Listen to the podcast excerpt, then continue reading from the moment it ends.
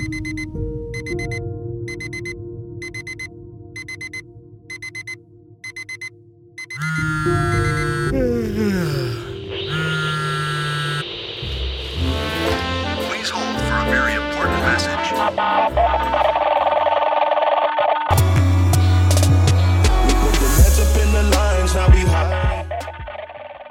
Hallo und herzlich willkommen zu dieser neuen Folge und heute beschäftigen wir uns mit dem Thema drei Arten des Auswendiglernens.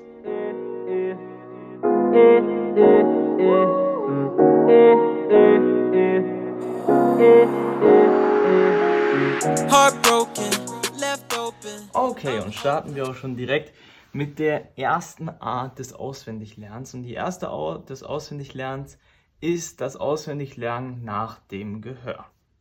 Und dazu ist es, eignet sich super, selber einfach entweder sich eine gute Aufnahme anzuhören oder vielleicht sogar selber eine Aufnahme mal einspielen und die einfach sehr oft zu hören. Allein von dem Hören her ähm, merkt man sich automatisch die Melodie, den, das ganze Stück und das ist wirklich sehr, sehr gut fürs Auswendiglernen.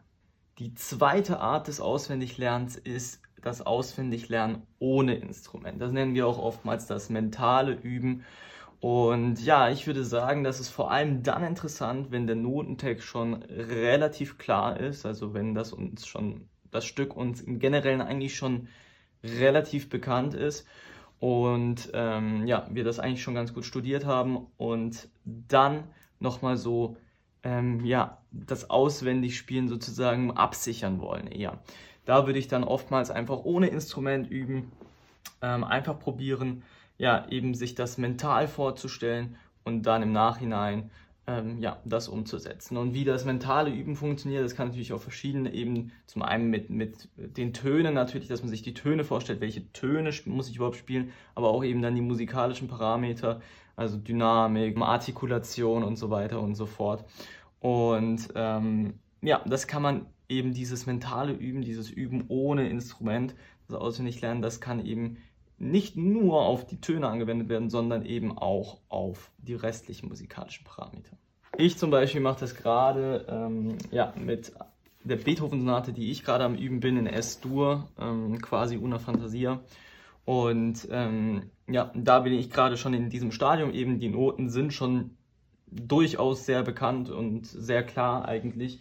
Und ich möchte einfach dieses Stück jetzt gerade ähm, ja einfach darauf ein bisschen trainieren, dass es auswendig wirklich abgesichert ist und dass ich das wirklich ja sozusagen in, ins Repertoire reinfließen lassen kann und dass ich das dann einfach mal so wieder aus dem Repertoire sozusagen spielen kann.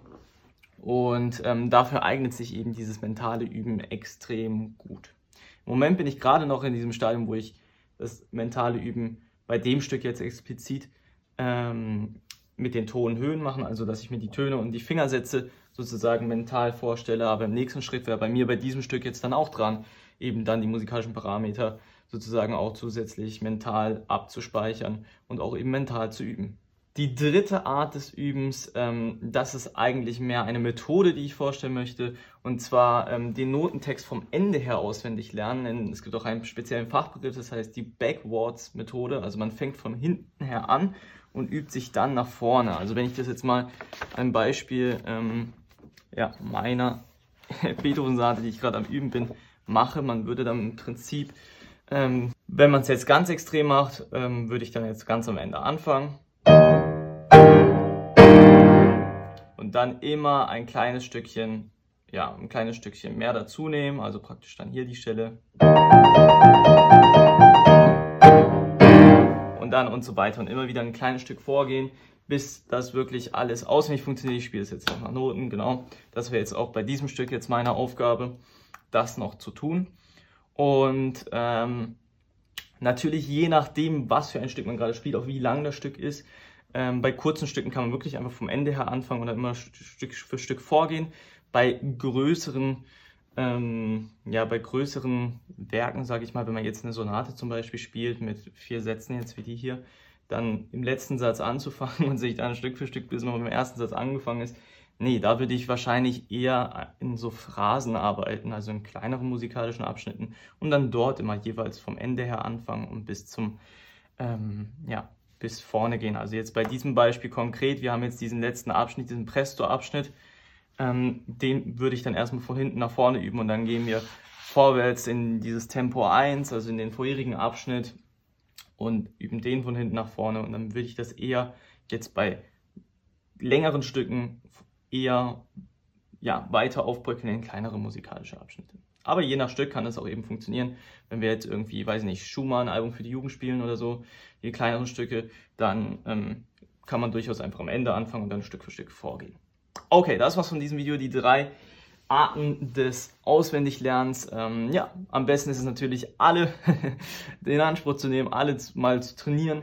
Und ähm, ja, mich würde es interessieren, welche Art des Auswendiglernens natürlich bei euch am besten funktioniert. Jeder lernt ein bisschen anders und ähm, ja, deswegen würde es mich sehr interessieren. Bis zum nächsten Video. Bis dorthin. Tschüss.